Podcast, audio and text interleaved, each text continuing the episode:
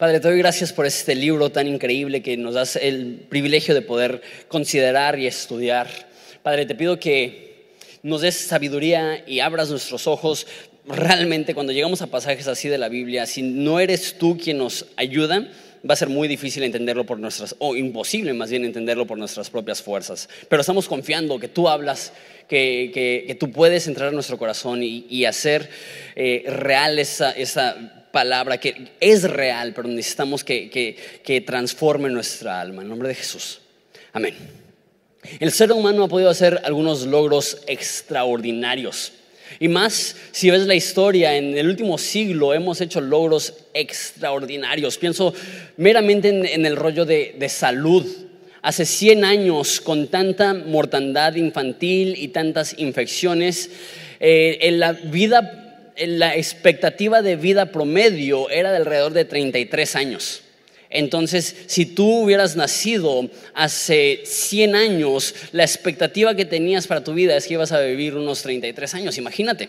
Hoy, en día, 33 años apenas estás empezando. Ya me estoy acercando a los 33 años. Antes decía, los, los de 33 son unos ruquillos. Y ahora me doy cuenta que los de 33 apenas están empezando su vida. Pero hoy en día la gente vive hasta los 70, 80 años y ha habido tanto avance tecnológico tan maravilloso. Yo creo que cuando pienso en, logros humanos, uno de los que más me llama la atención es pusimos a un hombre en la luna. A menos de que tú seas aquellos que ven demasiados videos de YouTube y regreso a las teorías de conspiración, eh, pusimos a un hombre en la luna y eso lo logró el ser humano. Y eso es lo que sucede. Cuantos más logros alcanzamos como humanos, más existe la tentación de llenarnos de orgullo. Esta era la realidad para los romanos. Los romanos habían logrado lo que ninguna otra nación sobre la faz de la tierra había logrado. Ellos tenían el imperio más grande que el mundo había visto y hasta la fecha uno de los más grandes que ha existido. Ellos iniciaron en Italia y se fueron por todo el Medio Oriente, llegaron hasta la India y todo el norte de África y todo el sur de Europa, hasta Alemania e Inglaterra. Y tú dices, pero ¿cómo? Ellos conquistaron a las naciones más difíciles, más fuertes ellos fueron innovadores en cuestiones tecnológicas como los acueductos y, las carreteras que tenían que conectaban todas las provincias romanas y ellos pudieron lograr por primera vez en la historia del mundo lo que ellos llamaban la paz romana. Que, que porque ellos conquistaban tanto del mundo, había una paz relativa para todo el mundo. Entonces, había un sentimiento de orgullo romano que es que es difícil entenderlo y lo hay hoy en día seguramente. Hay muchas personas que, que, nos llenamos de orgullo porque realmente le damos un mayor mérito al ser humano de lo que le deberíamos de dar. Pero en Roma eso era una epidemia, o sea, se le subió la espuma terriblemente. Y si tú eras romano, tú veías con superioridad a cualquier otra persona. Eso también existía dentro de la iglesia.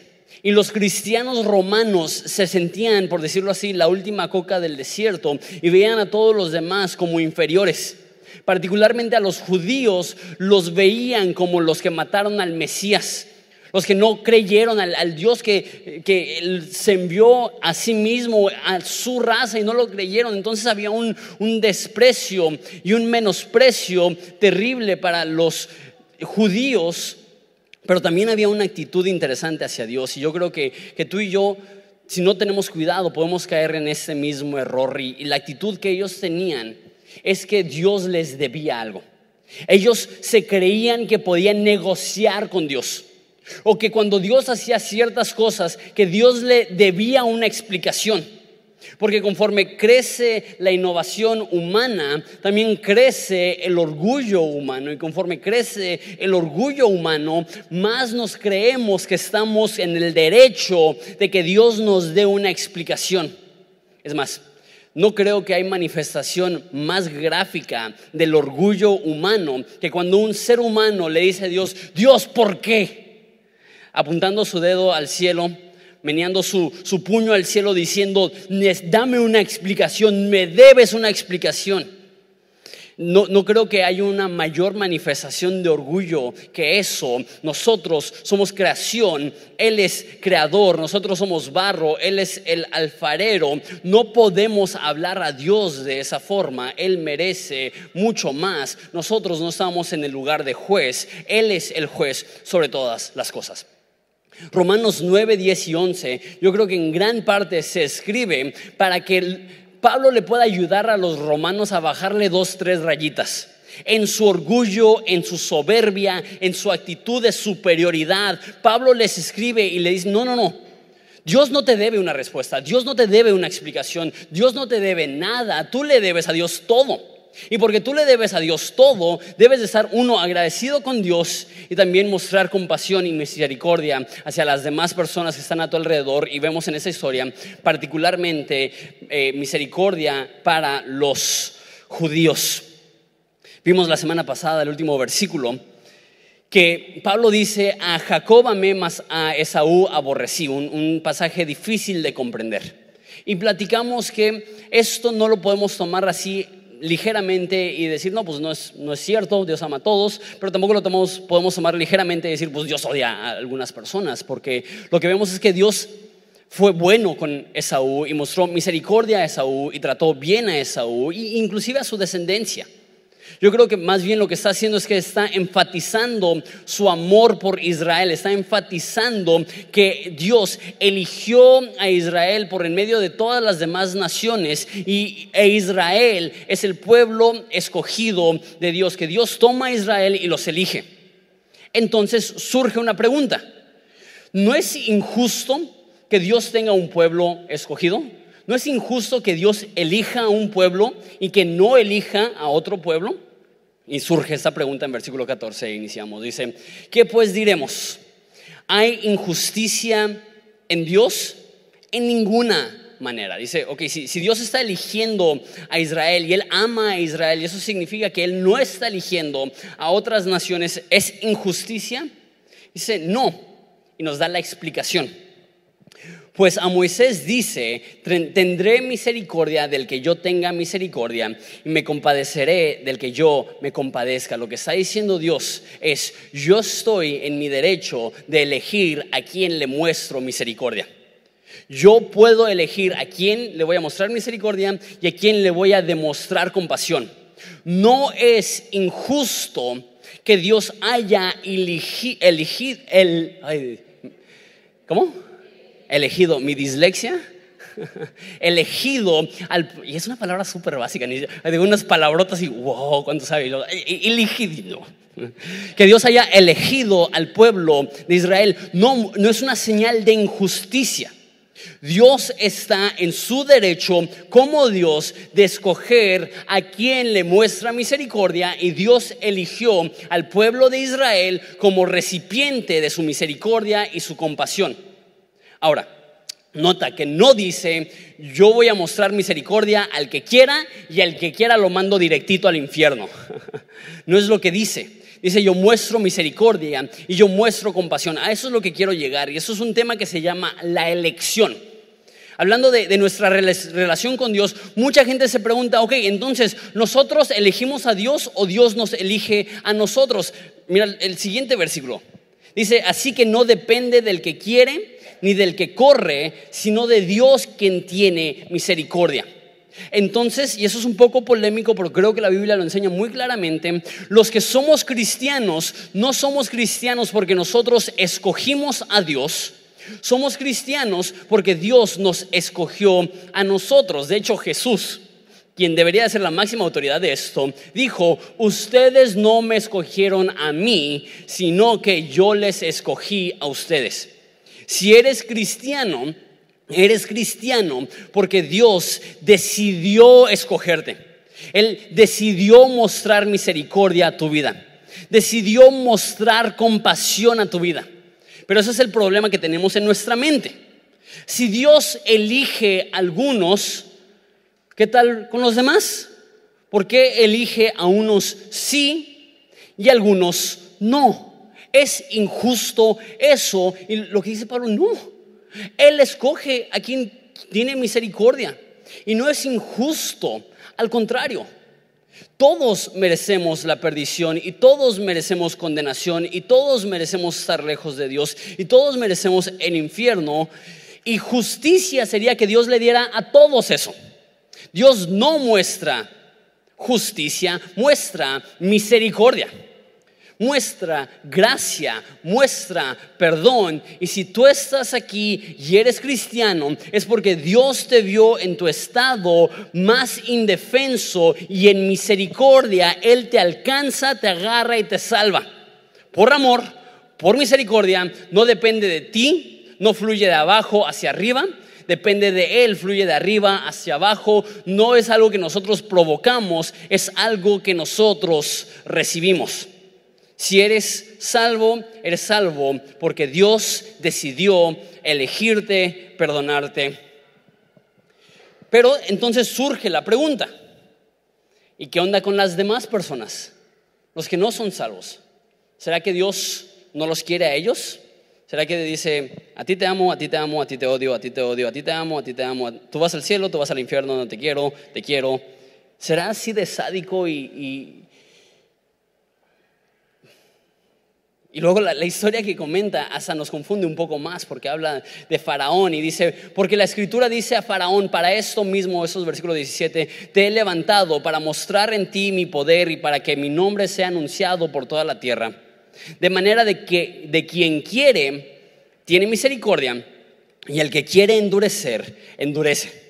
Esto parece que Dios está diciendo, es mi decisión y los que quiero recibir los recibo y los que quiero rechazar, los rechazo. Pero la palabra endurecer no es rechazar. De hecho, tienes que ver un poco el contexto de la historia para entender lo que está sucediendo aquí, porque cuando la Biblia habla de Faraón, dice cinco veces que endureció su corazón. Y las primeras tres veces la Biblia dice, y Faraón endureció su corazón. Y las últimas dos veces dice, y Dios endureció el corazón de Faraón. No es que Faraón llegó a Dios arrepentido diciendo, quiero salvación. Y Dios le dijo, no, te voy a endurecer. Es que Faraón rechaza y rechaza y rechaza y Jesús le presenta oportunidades que afirman la decisión que ha tomado Faraón. Me gusta como lo decían los puritanos, que el mismo sol que derrite el hielo endurece el barro. El mismo amor que Dios mostró para Israel fue el mismo amor que endureció el corazón de Faraón. Yo no veo aquí un rechazo activo. Hay personas que, dicen, sí, Dios elige a unos y Dios rechaza a otros. No es lo que veo. Jesús dice, el que viene a mí, yo no le echo fuera. Entonces no es que hay personas que se quieren arrepentir, que Dios les dije, pues, lástima Margarito, no eres elegido. Ya fuiste, desde la creación del mundo yo elegí que tú te ibas a tostar en el infierno y pues ya es demasiado tarde, sorry. La, Biblia dice, al que viene a mí, yo no le echo fuera. Entonces, ¿cómo funciona esto de la elección? Porque si nosotros vamos a Dios y Él nos echa fuera, entonces, ¿sigue siendo elección divina o es elección personal? Y personas dicen, ¿y qué del libre albedrío? ¿Y qué, y qué de mi decisión como ser humano? Y antes de contestar esto, lo que dice eh, Pablo es alarmante. No quiere contestar esa pregunta todavía, la va a contestar. Pero él entiende la soberbia de los romanos, que dicen, eh, eh, Dios me tiene que rendir cuentas. Eso no se me hace justo. Entonces Pablo inicia con un argumento. Dice, ¿y qué si? ¿Y qué si así fuera? ¿Y qué si Dios elige a los que van a ser salvos y manda al infierno a los que no van a ser salvos y aunque se quieran arrepentir no les da oportunidad de arrepentir porque desde que los creó, Él los creó para el infierno? ¿Y qué si? Mira, como lo dice en versículo este, 19, dice, pero dirás, ¿por qué inculpa pues? Porque ¿quién ha resistido su voluntad? Y eso es lo que dice. Más antes, oh hombre, no solamente a los romanos, está generalizando, tú, hombre, ¿quién eres tú para que alterques con Dios? Dirá el vaso de barro al que lo formó, ¿por qué me has hecho así? Lo que Pablo está atacando no son ideas teológicas, es orgullo. El orgullo humano que nos hace cuestionar los motivos y las razones de Dios y que le pide una explicación a Dios. Y Pablo dice, tranquilo, un segundo. ¿Quién te crees para altercar con Dios? Hay una historia en Job, que Job pierde todo, pierde la salud, pierde su familia, pierde sus propiedades y le reclama a Dios. Y Dios le responde, ¿quién eres tú para cuestionarme? No le dice, ay, perdóname, se me pasó la mano. Dice, ¿dónde estabas tú cuando yo establecí el firmamento? ¿Dónde estabas tú cuando yo separé las aguas y creé la tierra? ¿Dónde estabas tú cuando yo lancé las estrellas al cielo? ¿Quién te crees para altercar con Dios? Y la realidad es que tenemos tanto orgullo, y me incluyo, que lo vemos normal el cuestionar a Dios. Y eso es lo que Pablo está intentando atacar.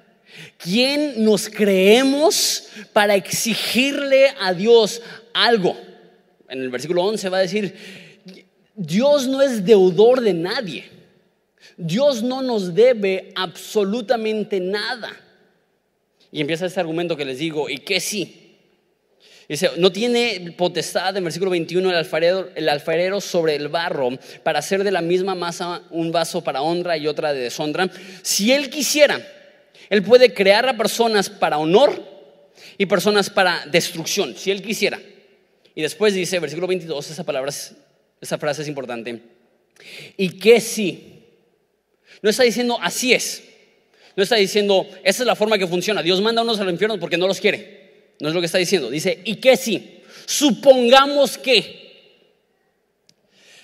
¿Y qué si Dios, queriendo mostrar su ira y hacer notorio su poder, soportó con mucha paciencia los vasos de ira preparados para la destrucción y para hacer notorias las riquezas de su gloria, las mostró para con los vasos de misericordia que preparó de antemano para gloria, a los cuales también han llamado esto es a nosotros, no solo los judíos, sino también los gentiles? Hace una suposición.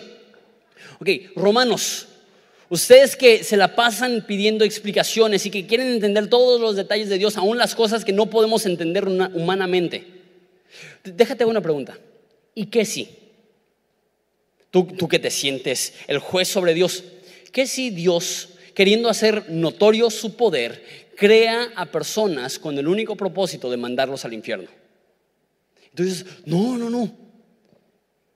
Pero al mismo tiempo debemos de decir, Él es Dios y yo no. Yo no lo puedo cuestionar. Yo no puedo altercar, tener un, enfrentamiento con Dios.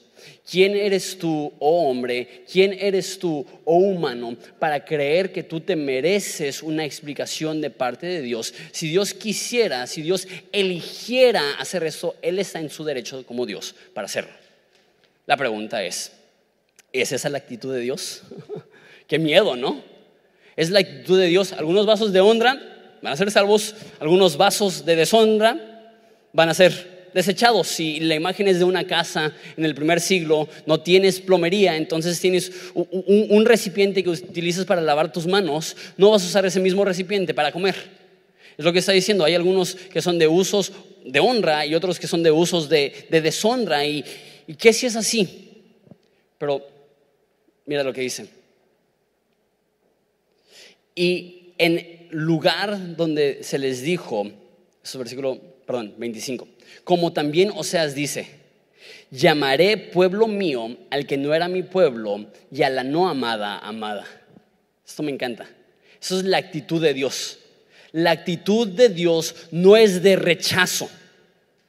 La actitud de Dios es ir a aquellos que no eran su pueblo.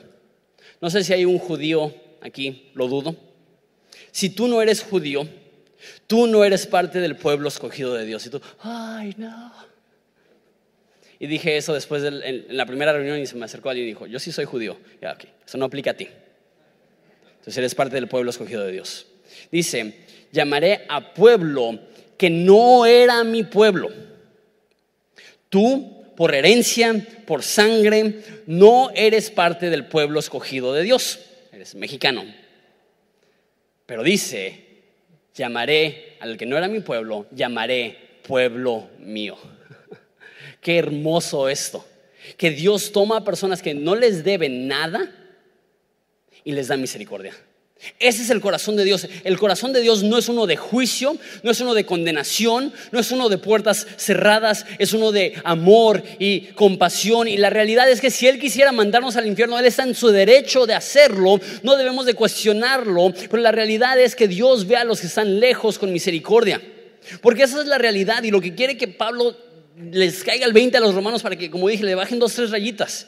Ellos se creen los grandes innovadores y nosotros somos el pueblo especial y, los, judíos son, son, son chafas y han rechazado a Dios y son asesinos del Mesías y Jesús dice, ¡Eh, eh, eh".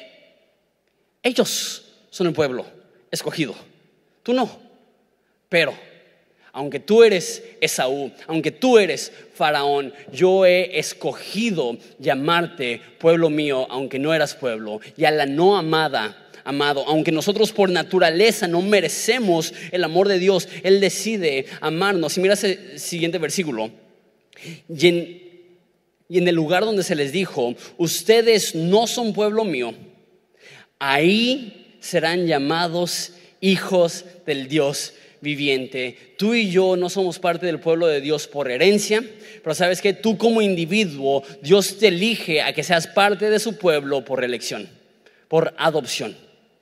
O sea, no me quiero adelantar, eso, eso, es para la próxima semana. Pero lo que Dios hace es que aunque tú no mereces, aunque yo no merezco, aunque nosotros estábamos lejos, apartados de Él, muertos en nuestros delitos y pecados, Él nos escoge. No entiendo por qué. Y mi mente jamás comprenderá por qué unos sí y unos no. ¿Por qué si se está eligiendo a alguien, pues sería igual de fácil elegir a toda la humanidad? No, no lo voy a entender, no lo voy a comprender, pero sabes que al ver la Biblia entiendo una cosa. Él es Dios y Él no tiene por qué darme ninguna explicación. Entonces me aferro a lo que entiendo. Dios me ama y me perdona y me elige y me aferro a lo que entiendo. Dios no quiere que nadie perezca, sino que todos procedan al arrepentimiento. Dice Ezequiel que Dios no se goza en la muerte del malo, sino que se arrepienta y viva. Ese es el corazón de Dios. El corazón quiere que los que están lejos de Dios sean encontrados. Jesús dijo, mi misión es buscar y salvar a los que estaban perdidos. El corazón de Dios no es uno de rechazo, es uno de perdón y aceptación. Y tú, la, incongruencia que no vamos a entender es cómo puede ser que Dios elige a los que son salvos, pero aún espera que nosotros respondamos, que aún espera que nosotros le busquemos, que aún espera que nosotros creamos en Él. Y es lo que algunas personas llaman la soberanía de Dios, el hecho que Dios elige y la responsabilidad humana. Entonces, ¿qué es?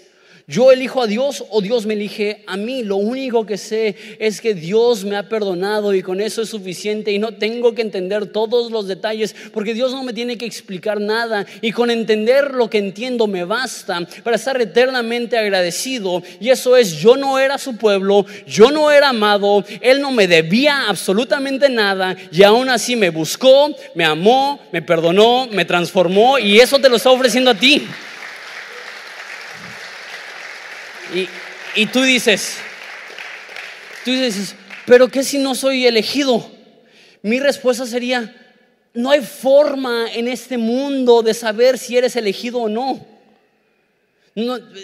¿Qué es lo que te corresponde a ti? No decir, ay, espero que Dios me elija, espero que Dios me elija. Espero que No, eso lo que te corresponde a ti es creer. Lo que te corresponde a ti es amar a Dios. Lo que te corresponde a ti es conocer a Dios. Y te darás cuenta, si crees en Dios y Él te transforma y Él te salva, te das cuenta, órale, soy elegido. Pero a nosotros no nos corresponde entender la mente de Dios, a nosotros nos corresponde creer aún lo que no entendemos. Continúa, voy a leer unos cuantos versículos consecutivos. Dice también Isaías clama tocante a Israel.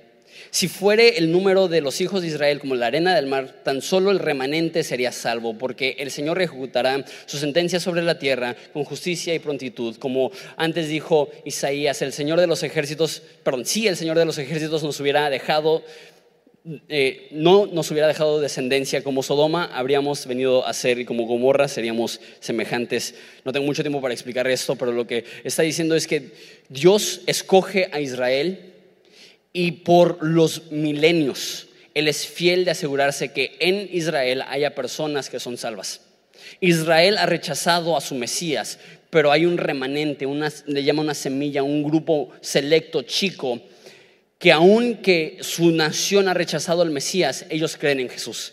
Y es lo que está diciendo. Jesús se ha asegurado que aun que nacionalmente hay un rechazo, Él tiene un remanente de personas. Y si no hubiera ese remanente, hubieran sido como Sodoma y Gomorra, una ciudad destruida.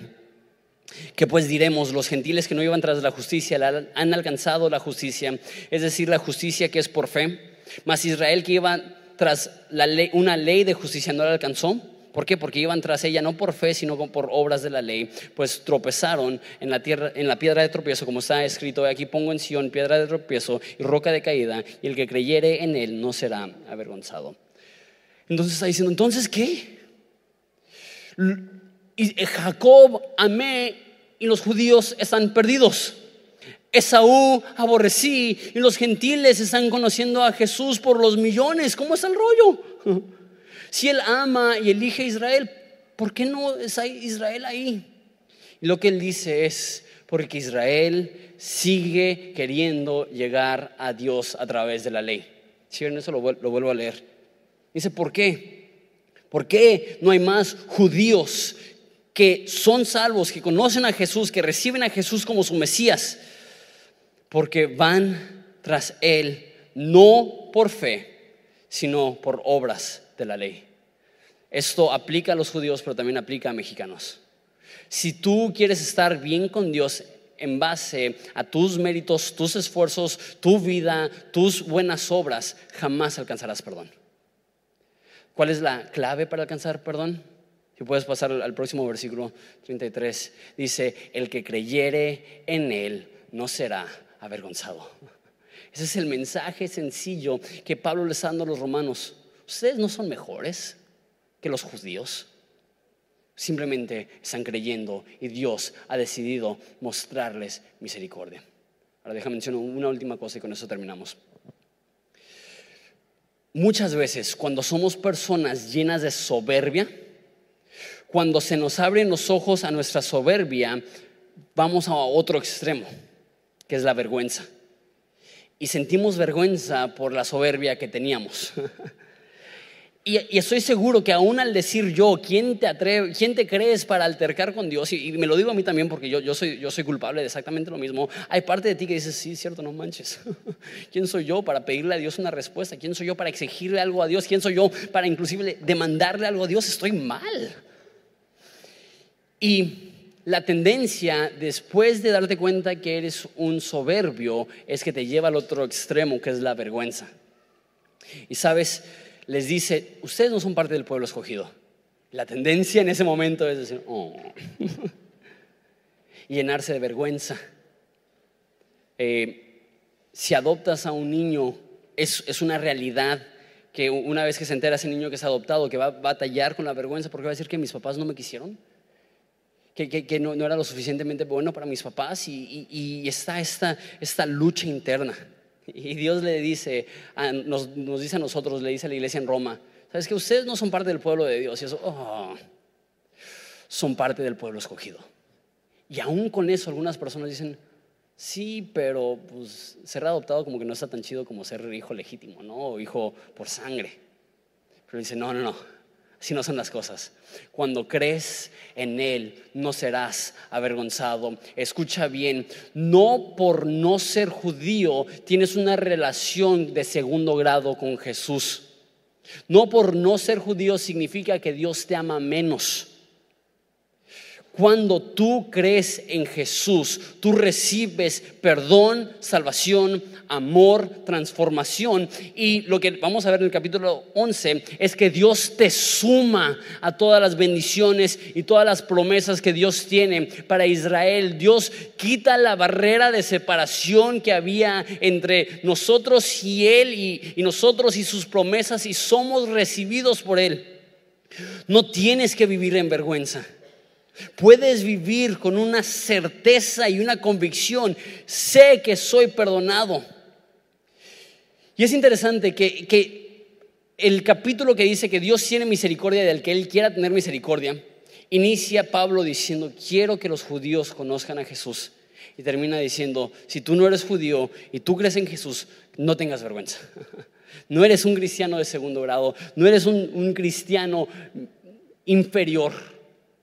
Dios te ama con el fervor con el que Él ama a su pueblo escogido, porque Él ve a un pueblo que no es suyo y dice, pueblo mío, Él ve a una persona que no debería ser amada y decir, Él es amado, Él ve a personas que eran extranjeros y dicen, ahora serán llamados hijos del Dios viviente. Cuando Dios te ve a ti, no dice anexo, cuando Dios te ve a ti, no dice punto y aparte, cuando Dios te ve a ti, dice, este es el Hijo del Dios viviente viviente y tenemos este acceso increíble al Padre.